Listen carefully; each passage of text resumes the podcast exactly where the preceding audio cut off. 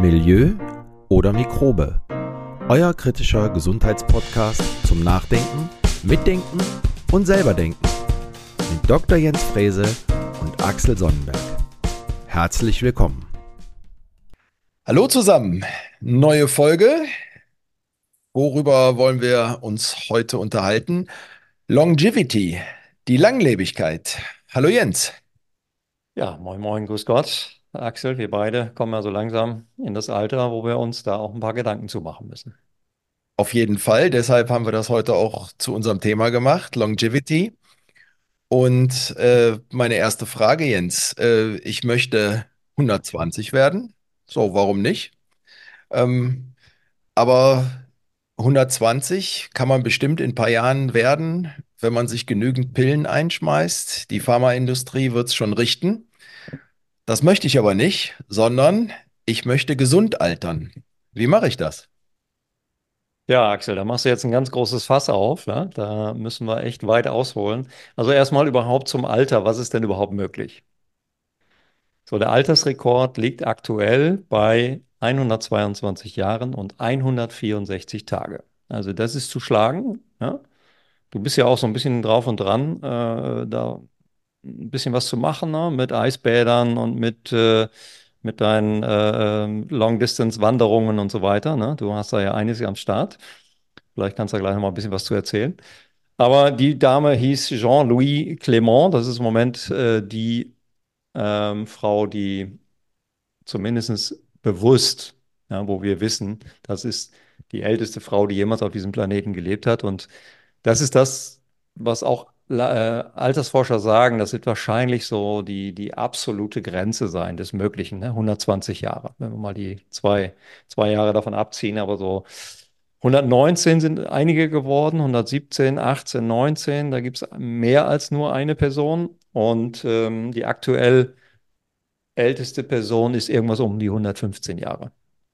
Vielleicht eine kleine Anekdote dazu. Ich habe äh, ja im Ausland studiert und äh, da hatten wir mal einen holländischen Neuroanatom und der, der, hat eine lustige Geschichte erzählt. Der hat ihn dann irgendwann, er saß im Büro, irgendwann hat ihn so eine ältere Dame angerufen und hat gesagt, Herr Professor, ich möchte mich der Wissenschaft zur Verfügung stellen. Und dann fing er schon so ein bisschen an zu schmunzeln, okay. Und da hatte er dann so im Nebensatz das Alter gehört. Sie war irgendwie 109 Jahre alt. Und sie wollte sich jetzt der Wissenschaft zur Verfügung stellen, weil sie glaubt, dass sie eben, keine Ahnung, 118 oder 19 wird. Und wenn man jetzt schon mal anfängt mit den Untersuchungen, dann kann man ja vielleicht für die Wissenschaft, für die Medizin auch einiges herausfinden. Das haben die dann tatsächlich auch gemacht. Und ähm, nicht nur Neuroanatomen, sondern auch viele andere Fachgebiete waren dann in der Diagnostik, sind, glaube ich, 118 geworden oder 117, war die älteste Europäerin damals. Und was interessant war, was man uns erzählt hat, ist, sie haben dann so Schichtaufnahmen gemacht vom Gehirn und so weiter. Die haben die nachher, als sie dann verstorben war, haben die den, haben die die praktisch seziert, ja, auf, auf, auf jeden Millimeter haben die die untersucht. Und was interessant war, die haben Arteriosklerose gefunden. Aber die ist nicht an einem Herzanf Herzinfarkt gestorben, nicht an einem Schlaganfall gestorben, sondern die ist ganz selig eingeschlafen mit 117. Und sie haben auch Tumore gefunden. Aber die ist auch nicht am Tumor gestorben, sondern die waren halt irgendwo da, die haben sie auch äh, gesehen und äh, die sind sehr, sehr, sehr langsam nur gewachsen. Die ist dann mit dem Tumor gestorben und nicht an dem Tumor gestorben. So, das war ähm, eine ganz äh, coole Nummer, die er uns da, da aufgetischt hat, so nach dem Motto. David, das war das erste Mal, wo ich mich auch mit dem Thema Longevity überhaupt beschäftigt habe. Ich dachte aber, okay, was hat denn diese Frau gemacht? Leider haben die da sehr wenig publiziert zu diesem Fall, sodass man das nicht gut nachlesen kann. Ähm, aber wie gesagt, du wolltest ja 120 werden. Was kann man dafür tun? Dafür kann man natürlich eine Menge tun. Aber darf ich noch mal ganz kurz zu deiner Geschichte direkt eingreifen? Mhm. Ähm, und zwar, das zeigt ja eigentlich, also ist eine Hypothese von mir jetzt, dass man, und da werden wir vielleicht auch noch drauf zu sprechen kommen, dass man die seelische Gesundheit nicht ignorieren darf. Wir hatten ja schon mal auch angedeutet, so die, es gibt ja die, diese Blue Zones, äh, wo Leute auch äh, sehr zufrieden sind und halt auch den sozialen Umgang pflegen. Das heißt also, der, die seelische Gesundheit ist wohl auch ein großer Faktor im Bereich Longevity. Mit Sicherheit, ja. Wie groß der ist, wissen wir nicht, aber der, ne, sowieso die Anteile kann man sehr schwer wissenschaftlich nur äh, differenzieren. Das ist eben, wenn du so komplexe Studien auch machst. Ich habe ja selber äh, vier, vier Studien gemacht, wo du sehr, sehr viele unterschiedliche Einflüsse hattest. Ja, da haben wir haben die Ernährung verändert, wir haben das Bewegungsverhalten verändert, wir haben das Stressverhalten verändert, wir haben die Umwelt verändert. Ja, plötzlich Städter, die in einem Naturpark standen, äh, sie hatten kein Smartphone mehr dabei, sie hatten ihre Peer Groups nicht dabei. Das heißt, sie mussten sich nur mit sich selbst beschäftigen und mit der Gruppe und mit dem Wald und mit der Nahrungssuche und so weiter. Und da passiert natürlich eine Menge. Ähm, und dann hast du aber am Ende Effekte. Du hast dann veränderte Blutwerte von mir aus oder du hast, wir haben auch Stress gemessen damals und äh, auch Stress hat sich stark verändert. Ähm, nur du weißt am Ende nicht genau, wie hoch ist der Anteil der einzelnen Einflussfaktoren. Ja, Longevity. Warum beschäftigen wir uns damit? Weil ähm, nur mal so eine Zahl in den Raum geworfen. 2060 ist jetzt nicht so mehr so wahnsinnig lange hin. Noch ein bisschen was über 30 Jahre werden 60 Prozent aller Wahlberechtigten über 65 Jahre sein. Und Axel, du arbeitest ja bei einer Krankenkasse oder für eine Krankenkasse. Das wird natürlich ein Problem. Das weiß auch jeder. Ne? Wir haben ja auch schon mal mit dem Chef einer Krankenkasse gesprochen. Das äh, wird uns irgendwann mal mit den Problemen des Alters äh, auch in den sozialen Sicherungssystemen vor die Füße fallen, klar.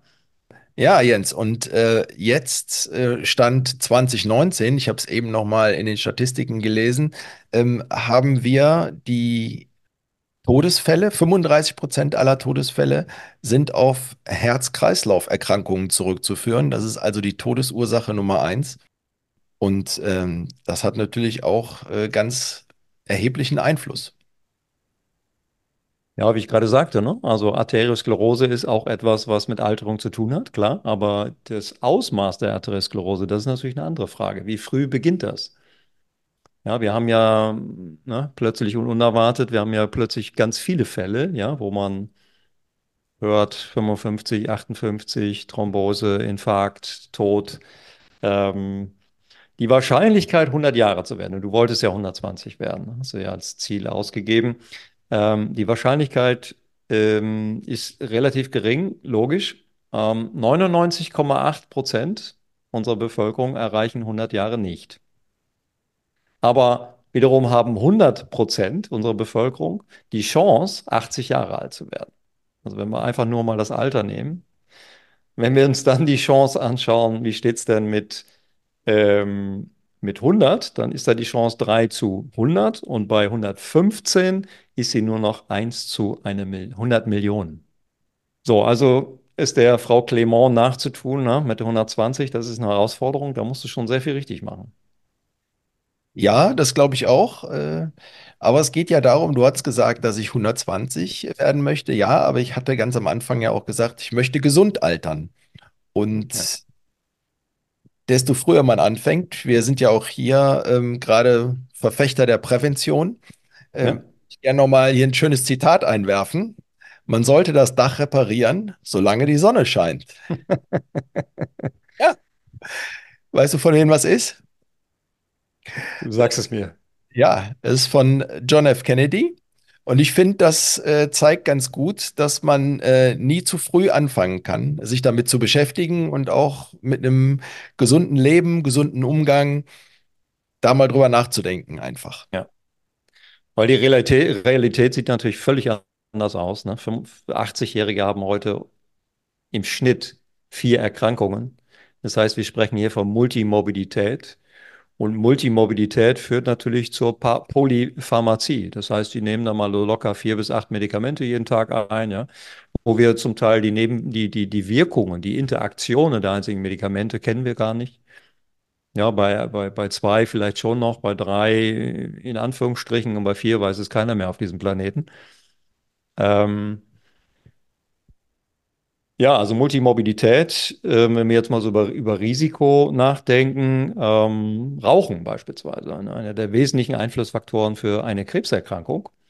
Mit Rauchen ist das Risiko etwa fünffach erhöht, eine Krebserkrankung zu entwickeln.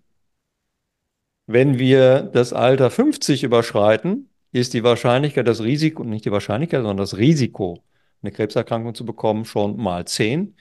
Und wenn wir über 70 werden, ist sie schon mal 100. Also das Risiko steigt mit dem Alter an. Deshalb hat die WHO auch gesagt, hohes Alter ist eine Erkrankung. Ja? Definition seit 2018, WHO, Weltgesundheitsorganisation, hohes Alter gleich eine Erkrankung. Da könnten wir jetzt auch lange darüber diskutieren, ob man das so sehen sollte. Ja, ähm, mir gefällt das nicht. Ich weiß nicht, wie es dir geht.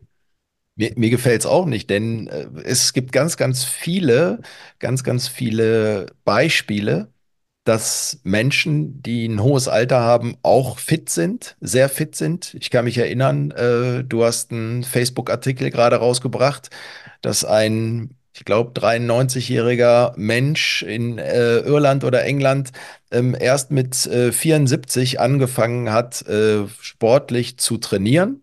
Mhm. Äh, er geht immer auf die Rudermaschine, macht paar Kraftübungen und äh, erfreut sich bester Gesundheit mit 93. Also von daher ist das Alter keine Erkrankung, sondern ich denke, wir sollten dahin gehen, das Leben in jedem Alter zu genießen. Und deshalb sagte ich auch, wenn man alt wird, gesund alt zu werden. Ja. Ja, der, der gute Mann ist auch mit, mit drei oder 74 angefangen, überhaupt erst Sport zu betreiben und äh, ist inzwischen vierfacher Ruderweltmeister äh, in seiner, in seinen entsprechenden Altersklassen. Und da gibt es ja viele, viele Beispiele aus, aus dem Alterssport. Ich meine, wir haben ja an der Deutschen Sporthochschule auch extra ein Institut inzwischen. Ne, das war, vor, war nach deiner Zeit, Axel. Ähm, ja, auch nach meiner Zeit, ähm, was, was sich genau diesem Thema annimmt. Und da gibt es ein Projekt, das heißt Fit für 100. Ja, das ist interessant. Ich habe da mal in der, in der Fitnessbroschüre gelesen, Fit für die Kiste. Klingt auch nett, ja. Also, wie machen wir uns fit für 100? Ähm, das, die Realität sieht natürlich vollkommen anders aus. Wir waren gerade bei Krebs. Krebs, die Neuerkrankungsrate von Krebserkrankungen hat sich zwischen 1970 und 2013 verdoppelt. So. Das kann also kein genetisches Thema sein. Das muss etwas zu tun haben mit unserem Lebensstil, mit, ne, wie wir es hier auf dem Planeten nett machen, die Bequemlichkeiten, die Nahrung, die wir tanken, den Stress, den wir im, im, Berufsalltag aufbauen und so weiter und so fort. Wenn du dir die Zahlen in Afrika anguckst, Axel, das ist sehr spannend, weil in Afrika hast du noch sehr wenig Krebserkrankungen. Und die Pharmaindustrie macht immer Hochrechnungen, weil die wollen natürlich auch wissen, wo lohnt sich äh, Investitionen in Forschung. Und äh, in Afrika, da gab es eine, eine schöne Publikation jetzt 2022 in Frontiers of Public Health da haben die so eine Vorausschau gemacht. Und alle Krebserkrankungen in Afrika verdoppeln sich bis 2040. Das heißt, da entsteht ein komplett neuer Markt für die, für die Pharmaindustrie, die in diesem Bereich tätig ist, ja, wo die sich natürlich jetzt massiv schon darauf vorbereiten. Klar, logisch. Also da wird ordentlich expandiert. Ähm, wenn wir aber jetzt wieder aufs Individuum zurück, was kann ich selber tun? Ne? Also wir, wir haben diesen, diesen neuen Begriff der, des Health Span. Ich weiß nicht, ob du da mal von gehört hast, ja. Es gibt die Lifespan, also die Lebensspanne, haben wir gerade gesagt, maximal vielleicht 120 Jahre. Aber es ist ja nicht erstrebenswert, ich sag mal, 20, 30 oder 50 Jahre letztendlich mit einer chronischen Krankheit alt zu werden. Wir wollen ja gesund alt werden, wir wollen mit 80 auf dem Golfplatz stehen oder wie ich jetzt, ne, bald ist wieder die Tennissaison, ab Mai stehen die Oldies wieder auf dem Tenniscourt und spielen sich da die Bälle mit 80 zu und so. Und das, das ist auch mein Ziel, dass das noch klappt, ja? dass ich keine Arthrose habe, nicht äh, multimorbide bin und so weiter. Dafür train trainiere ich, dafür gehen wir ins Fitnessstudio. Du gehst mehr in die Laufschuhe, ich mehr ins Fitnessstudio und im Sommer dann mehr auf dem Tennisplatz. Ähm, aber Fitness ist unfassbar wichtig, um die Health Span zu erweitern. Und du kennst ja diesen Begriff der VO2 Max, ja, der maximalen Sauerstoffaufnahmekapazität.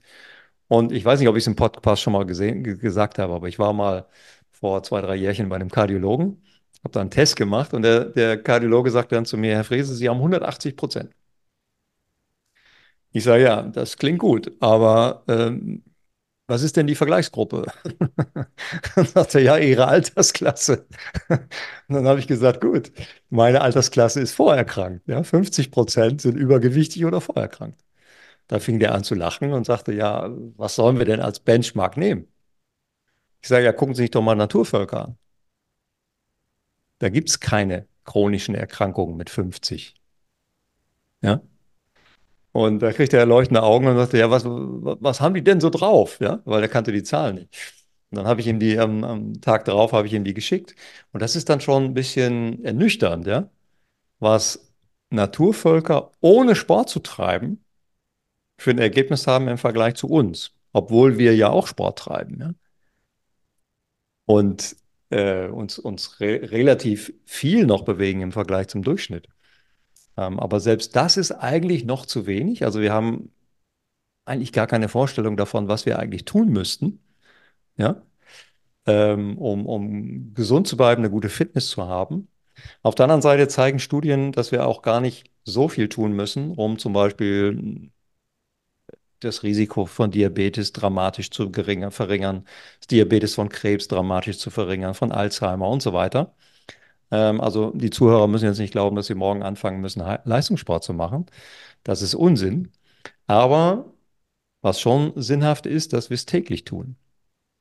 Ja, ich hatte gerade gestern nochmal ein Gespräch, ein Kundengespräch auch, wo ich das nochmal deutlich gemacht habe.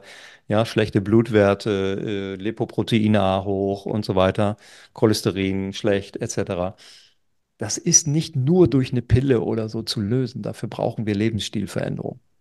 Und, ähm, und dann kann es auch klappen mit äh, Longevity. Was ich bei dem ganzen Thema Longevity ja sehr interessant finde, ist, ähm, was so wissenschaftlich bisher bekannt ist. Und da wird ja im Moment unfassbar viel Geld reingepulvert. Gerade diese ganzen Milliardäre, diese Tech-Milliardäre, ne, wie Jeff Bezos und so weiter, die pumpen da gerade richtig Geld rein und haben sich die besten Wissenschaftler geholt und äh, experimentieren da in den Labs, um wo auch immer die Reise hingeht. Wir werden es nicht wissen. Ähm, wir werden es vielleicht in zehn Jahren sehen. Aber um nur einen Namen zu nennen, äh, es hat einen Nobelpreis gegeben. Zwar für Physiologie 2012 ein Herr Shiya Yamamaka. Den Namen darf man mal gehört haben. Und dieser Shiya Yamamaka, der äh, Professor am Institute für Integrated Cell Material Science ist, ähm, warte mal, in Kyoto, an der Uni in Kyoto, ähm, der hat zeigen können, in der Petrischale, also in vitro, nicht in vivo, also nicht im Menschen, sondern in der, in der Petrischale, dass man die Zellalterung, dass man die komplett umkehren kann. Das heißt, ausgereifte Zellen kann man so bearbeiten, und da hat sich so ein Begriff äh, aufgetan, den nennt man Yama, Yamamaka-Cocktail. Ja, da haben die ja so ein paar Substanzen zusammengebaut, die offensichtlich in der Lage sind, die Zellalterung sogar umzukehren, nicht sogar nicht nur zu stoppen, sondern sogar umzukehren, sodass aus ausgereiften Zellen plötzlich Stammzellen wieder werden. Ja?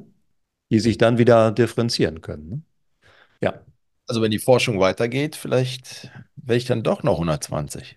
Mm, ja, du kannst vielleicht noch in, in, in diese Zeit fallen, wo wir die Erkenntnisse dann wirklich auch am Menschen anwenden können. Also im Prinzip ist das ja ein Reprogramming. Ja, also dieses Alterung, die Alterung der Zelle wird reprogrammiert, sodass das praktisch wieder rückwärts läuft, so wie das von den Kassetten von früher kennst, die man zurückgespult hat. Ähm, so ähnlich scheint das zu funktionieren. Die Frage ist nur, bis zu, bis zu welchem Grad man das hinbekommt, ohne dass das aus, außer der Kontrolle plötzlich ist. Ja? Und wenn etwas außer der Kontrolle ist, dann sind wir wieder bei Krebserkrankungen. Ja. So, und wir sind natürlich bei dieser Geschichte bei dem Thema Epigenetik. Ja, Epigenetik ist ein Begriff, den man vielleicht noch mal ein bisschen erklären muss. Also wir haben die Genetik, das ist unsere DNA, das sind unsere äh, ähm, unsere Gene letztendlich, die wir entschlüsselt haben vor mehr als 20 Jahren. So, und dann haben wir zwar gewusst, wie das Klavier aussieht, die Klaviertasten, welche Klaviertasten nebeneinander liegen, aber wir haben nicht gewusst, wie die Melodie gespielt wird. Und das ist praktisch die Epigenetik. Die Epigenetik ist eine Melodie auf dem Klavier. Und wie gespielt wird, welche Melodie, es gibt ja viele unterschiedliche Melodien, das ist wieder eine Frage des Lebensstils. Das heißt, hier finden an unserem oder in unserem Genom, an unseren äh, Genen finden letztendlich Prozesse statt, die wir dann Methylierung beispielsweise nennen oder Acetylierung. Und damit wird praktisch ähm, das Genom, also das Ablesen von Genen und damit die Produktion von Proteinen wird immer ab- und angeschaltet, damit das nicht unkontrolliert abläuft. Sonst würdest du ja permanent immer die gleichen Gene ablesen und du wirst immer wieder die gleichen Proteine produ produzieren und das muss natürlich verhindert werden. Und umso mehr man sozusagen das Ablesen abschaltet oder beruhigt, sag ich mal, ja, umso weniger schnell altert natürlich auch eine Zelle. Ja, klar, leuchtet ein. Und ähm, das haben sie dann mit diesem, mit diesem entsprechenden Cocktail, das sind so, so Substanzen, die man dann auch heute schon, ja, teilweise auch in Nahrungsergänzungen wiederfindet, ne, die also in der Lage sind, ein Stück weit diese, diese Zellalterung auch schon aufzuhalten. Das hat man in einigen Zellarten, wie zum Beispiel in Nieren- und Hautzellen, hat man das sehr gut zeigen können, aber wiederum in anderen Zellen auch nicht. Zum Beispiel in Herzzellen hat das nicht funktioniert. Und da gab es noch ein paar andere Namen, also nicht nur der äh, Nobelpreisträger Yamamaka, sondern mit diesem Yamamaka-Cocktail haben dann auch andere experimentiert. Zum Beispiel ein Herr Carlos Itzpizma Belmonte. Ja, und der ist halt einen Schritt weiter gegangen, der Herr Belmonte, und ähm, hat mit diesem Cocktail eben versucht, diverse Zellen zu verjüngen. Und hat es dann auch geschafft, ähm, sogar Organe wieder zu verjüngen. Also nicht nur eine Zelle, sondern einen ganzen Zellverband im Rahmen eines Organs. Und äh, der Herr Sinclair, weiß nicht, ob dir der Name was sagt, der hat das äh, Bestsellerbuch geschrieben, Das Ende des Alterns, der hat das am Auge zeigen können. So, also vielleicht wird es in Zukunft so sein, dass wir auch sozusagen Augenzellen reprogramm reprogrammieren können und dann uns diese Themen Glaukom etc. vom Hals schaffen über diesen Weg. Also nicht mehr nur operativ, sondern dann auch über die Reprogrammierung. Ja, wie gesagt, man muss nur aufpassen, dass man nicht zu intensiv an der Schraube dreht, ja, sonst kann es eben auch, ähm, und das ist vielleicht ein ganz schöner Begriff, hyperaktive Babyzellen daraus werden, ja, die dann plötzlich unkontrolliert in welche Richtung auch immer sich ausbilden und dann möglicherweise auch zu schnell ent, äh, zu, zu schnelle Zellvermehrung, äh, was dann eventuell zur, zur Tumorbildung auch führt. Ähm, ja, das wissen wir halt nicht. Stand heute. Ja, du hast gerade den, den Herrn Sinclair ins Gespräch gebracht. Ähm, äh, lass uns doch mal bei der Alterung bleiben. Äh, was, was sind denn so Kennzeichen der Alterung? Ja, da können wir einige nennen. Es gibt ja sogar ein Max-Planck-Institut für Altersforschung. Das ist sogar hier in Köln. Und äh, die haben das mal definiert. Aber ich will noch einen Namen äh, nennen, den wir gerade noch vergessen haben. Das ist ein Herr Steve Horvath. Und dieser Steve Horvath, der hat die sogenannte Horvath-Uhr äh, entwickelt, worauf heute diese ganzen Gentests basieren. Und was hat er gemacht? Er hat so eine äh, Diagnostik entwickelt von 353 DNA-Methylierungsstellen.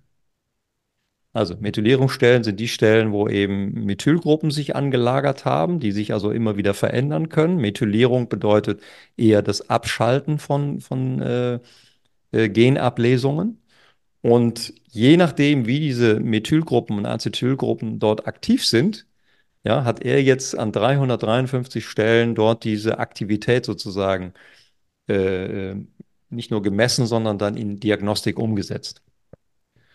Und damit kann man heute schon in gewisser Weise das biologische, sein persönliches biologisches Alter messen. Weiß nicht, hast du es schon mal gemacht? Ich habe es vor kurzem mal gemacht. Ich habe es noch nicht gemacht. Das Einzige, ähm, meine, meine Uhr hier an meinem Handgelenk, die sagt mir immer mein, mein wahres Alter. Du bist natürlich immer zehn Jahre jünger, ist ja klar. Selbstverständlich.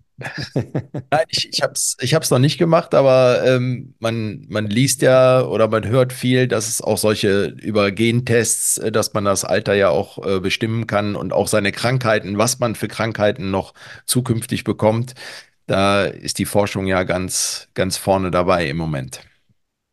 Ja, vielleicht noch mal einen Satz zu dieser Epigenetik. Ähm, das wird ja gerne als der zweite Code genannt. Der zweite Code, also der Gencode und der Code, der praktisch da, da drüber liegt oder da drum liegt. Und das ist das Interessante jetzt auch für unsere Zuhörer, dass wir diesen, diesen epigenetischen Code ja permanent beeinflussen können.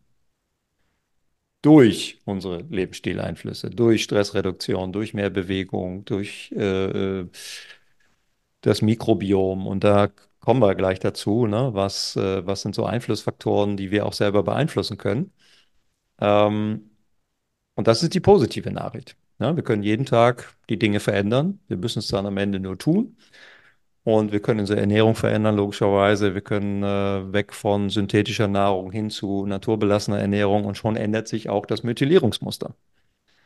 So, also wir haben es selber in der Hand. Ja, das wollen wir eigentlich ja auch mit unserem Podcast ausdrücken, dass wir unsere Gesundheit selber in der Hand haben und nicht abhängig sind von der Apotheke oder von Herrn Lauterbach oder von wem auch immer, wer auch, uns auch immer sagt, was wir zu tun und zu lassen haben. Ähm, wir haben es letztendlich selbst in der Hand. Man ist so alt, wie man sich fühlt, hier ist auch so ein Spruch.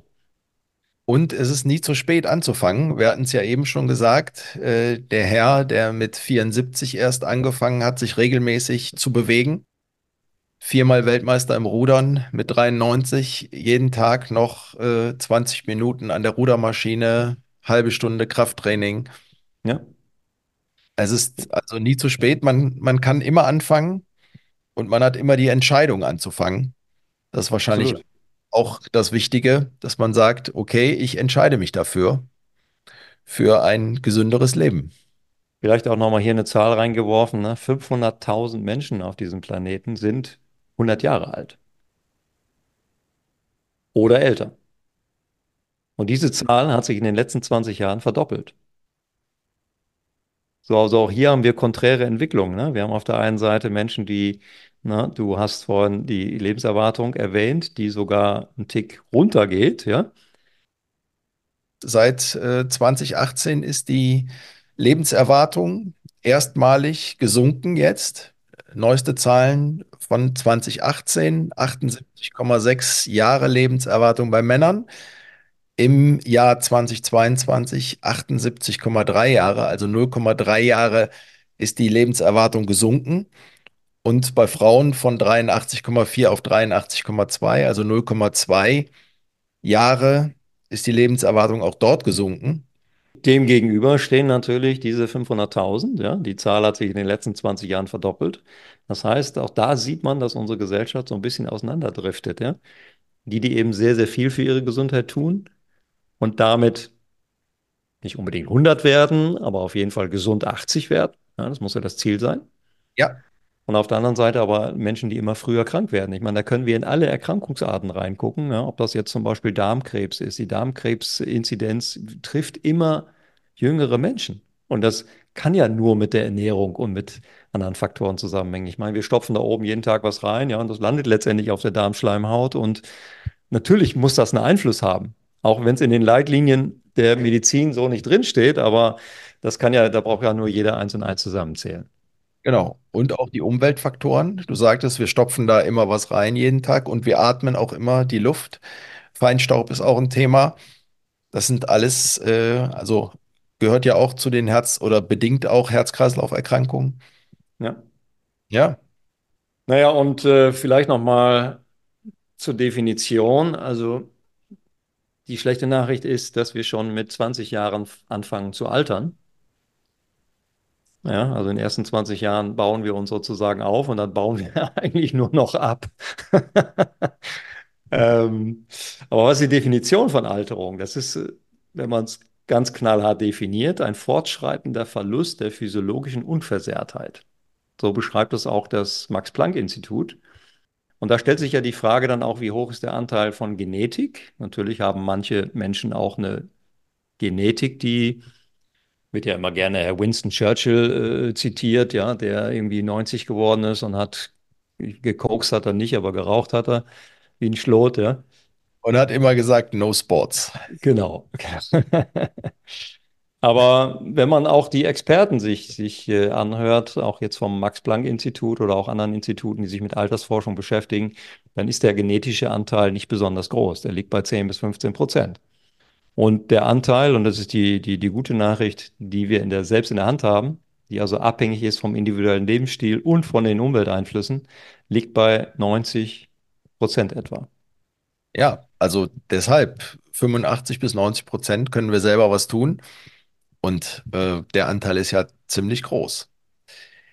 Du hast gerade das Alter angesprochen. Ähm, lass uns dabei bleiben. Äh, wir wollten noch mal so paar auf so paar Kennzeichen der Alterung zu sprechen kommen.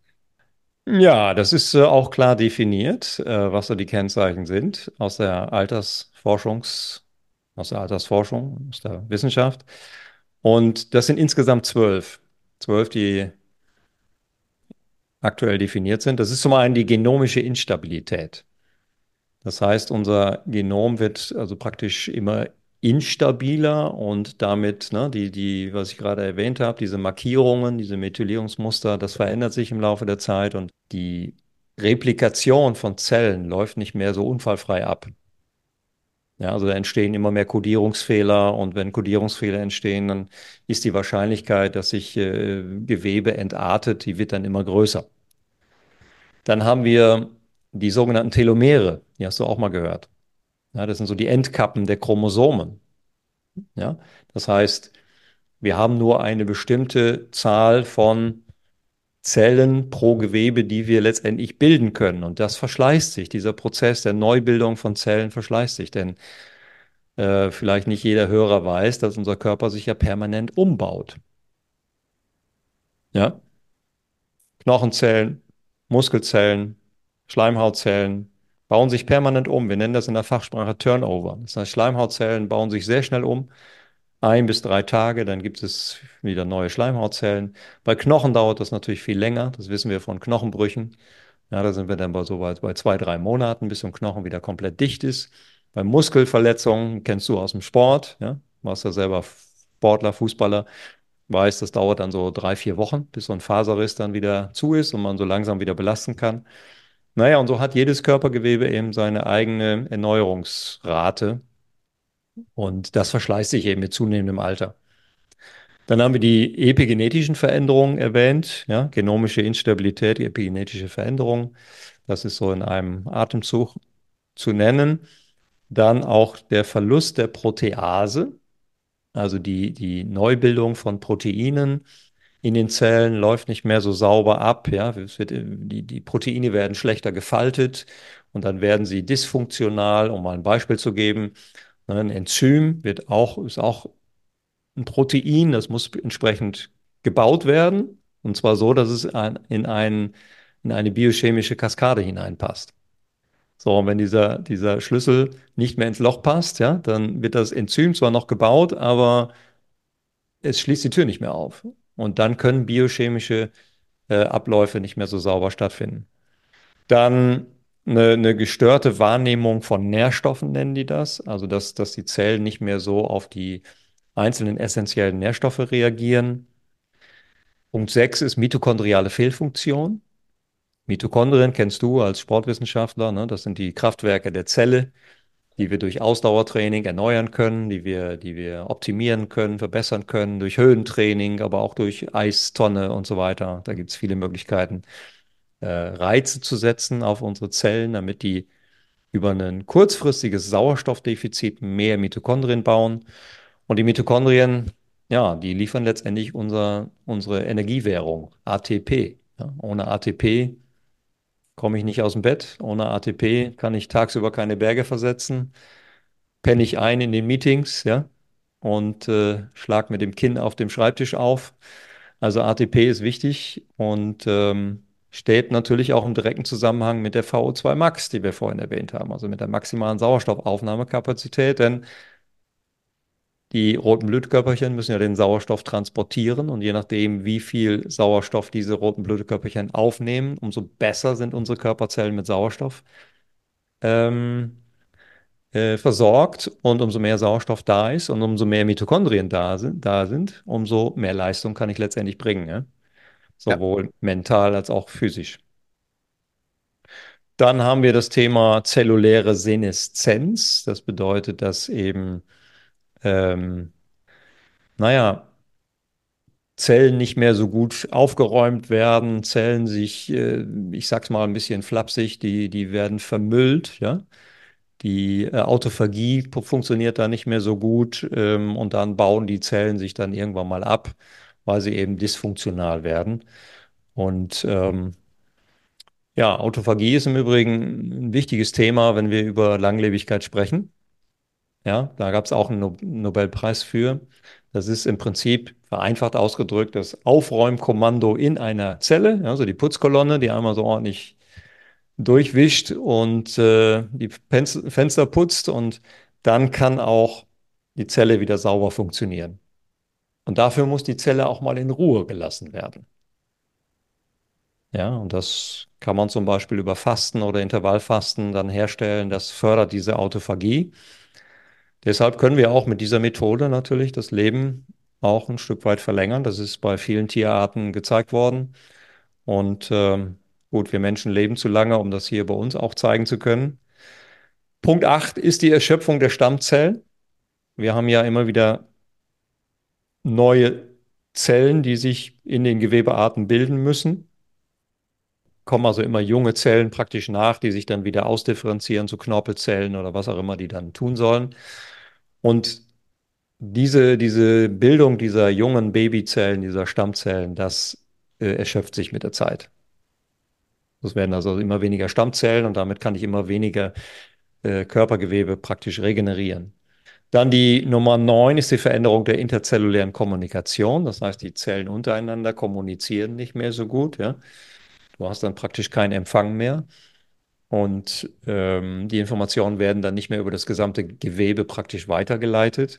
Denk zum Beispiel mal an die Herzleitung, ja, diese Herzerregung, die sich dann über den ganzen Myokard sozusagen weiter ähm, vollzieht. Das findet dann nicht mehr so gut statt, weil die Informationsweiterleitung äh, da ein Stück weit gehemmt ist. Ja, Nummer 10 ist dann die beeinträchtigte Autophagie. Die steht da mit der, mit der Seneszenz in Verbindung, hatte ich gerade schon was zu gesagt. Nummer 11 und Nummer 12 sind zwei Themen, wo wir wirklich massiv Einfluss nehmen können. Das ist einmal die chronische Entzündung und das ist die gestörte Darmflora. Punkt 11, chronische Entzündung. Es gibt so einen Begriff, der ist relativ neu, in der Wissenschaft wird der schon ein paar Jahre verwendet, der heißt Inflammaging, also das Entzündungsaltern. Ja, und für die Entzündung im Körper können wir eine ganze Menge tun. Da müssen wir aber nochmal einen eigenen Podcast draus machen. Das wird jetzt zu lang, zu, zu breit werden. Ähm, das ist zum Beispiel das Thema Körperkomposition. Ja, Körperfettgehalt. Die Aufrechterhaltung einer gewissen Körperkomposition, die uns ja nach dem äh, nach der, nach der, nach der Jugendzeit, dann, wenn wir ins Erwachsenenalter übergehen, ja, die uns dann sozusagen genetisch, äh, ähm, ja, wie soll ich das ausdrücken? Die, ähm, ich sage immer meinen Kunden ganz gerne, das ist, das ist dein Körpergewicht, was du im Laufe deiner, deiner, deines Wachstums sozusagen ausbildest, was dann irgendwann stoppt, ja. Und dann bist du meinetwegen 75 Kilo schwer und den Rest kannst du dir dann anfuttern oder wie auch immer, aber du würdest immer wieder auf diese 75 Kilo zurückkommen, wenn du jetzt eine Diät machst oder entsprechend deine Ernährung umstellst. Und dann natürlich ein unfassbar gutes Thema, das haben wir ja auch in zwei Podcast-Folgen auch schon ein bisschen ähm, angerissen, das ist die gestörte Darmflora. Und da können wir natürlich unfassbar viel negativen Einfluss ausüben, zum Beispiel über Antibiotika und andere ähm, äh, synthetische Einflüsse, aber klar, auch über die Ernährung, logischerweise. Ja, das Thema Mikrobiom ist ja omnipräsent gerade, ja. Die Wissenschaft, äh, es gibt, es gibt praktisch kein Fachgebiet, was sich im Moment damit nicht beschäftigt, ja. Und das ist auch insofern schön, weil wir wieder ein bisschen zurückkommen zu dem, dass, ich meine, Darmflora, das sind Bakterien. Und Bakterien haben wir in den letzten Jahrzehnten immer so als etwas total Bedrohliches wahrgenommen. Dass wir aber aus 99 Prozent vielleicht sogar mehr Bakterien bestehen, die auf unserer Haut liegen, das haben wir ja in den letzten beiden Podcast-Folgen ausgiebig diskutiert. Ähm, das kommt jetzt erst wieder. Das kommt jetzt wieder ins Bewusstsein zurück. Ja, und das kommt auch äh, in unserem Podcast wieder zurück. Denn äh, ja, wir haben äh, Longevity jetzt gerade mal angerissen und äh, du weißt, Jens, also ich muss dich jetzt ein bisschen auch im Redefluss unterbrechen. Der Jens ist so drin im Thema, dass äh, wir auf jeden Fall wiederkommen mit Longevity. Das äh, konnten wir heute wirklich nur in dieser Folge nur anreißen. Und es sind noch ganz, ganz viele Themen offen und auch ich habe noch genügend Fragen hier auf meiner Liste stehen. Ich gucke nämlich gerade mal drauf, was wir noch nicht angesprochen haben. Ähm, du hast es ganz kurz erwähnt. Äh, Rauchen wird auf jeden Fall nochmal ein Thema sein. Ernährung überhaupt, äh, wie man sich ernährt, wie man sich vielleicht auch gesünder ernährt, was man da alles tun kann. Äh, wir werden uns über Übergewicht unterhalten. Wir werden auch noch äh, Entspannung, hast du gerade auch angesprochen halt. Und äh, all diese Themen, um die werden wir uns kümmern. Und ganz am Ende unseres äh, Podcasts kommt auch ein ganz, ganz kleiner Werbeblock nur diesmal. Und zwar, es gibt äh, weltweit wohl einmalig, äh, so wie es in der Werbung heißt, ähm, gibt es ein äh, Longevity Transformation äh, Programm oder Longevity Transformation Days heißen sie. Äh, das ist ein Workshop, äh, wo man sieben Tage lang sich immer eine Stunde lang, jeden Tag eine Stunde lang Interviews und äh, neueste Erkenntnisse zu Longevity anhören kann.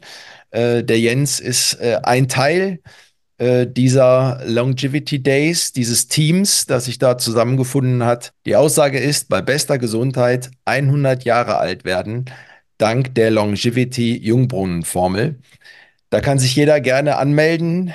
Äh, die Plätze sind begrenzt, aber es ist kostenfrei und es gibt auch keine Aufzeichnung davon. Das heißt also, ihr seid live dabei.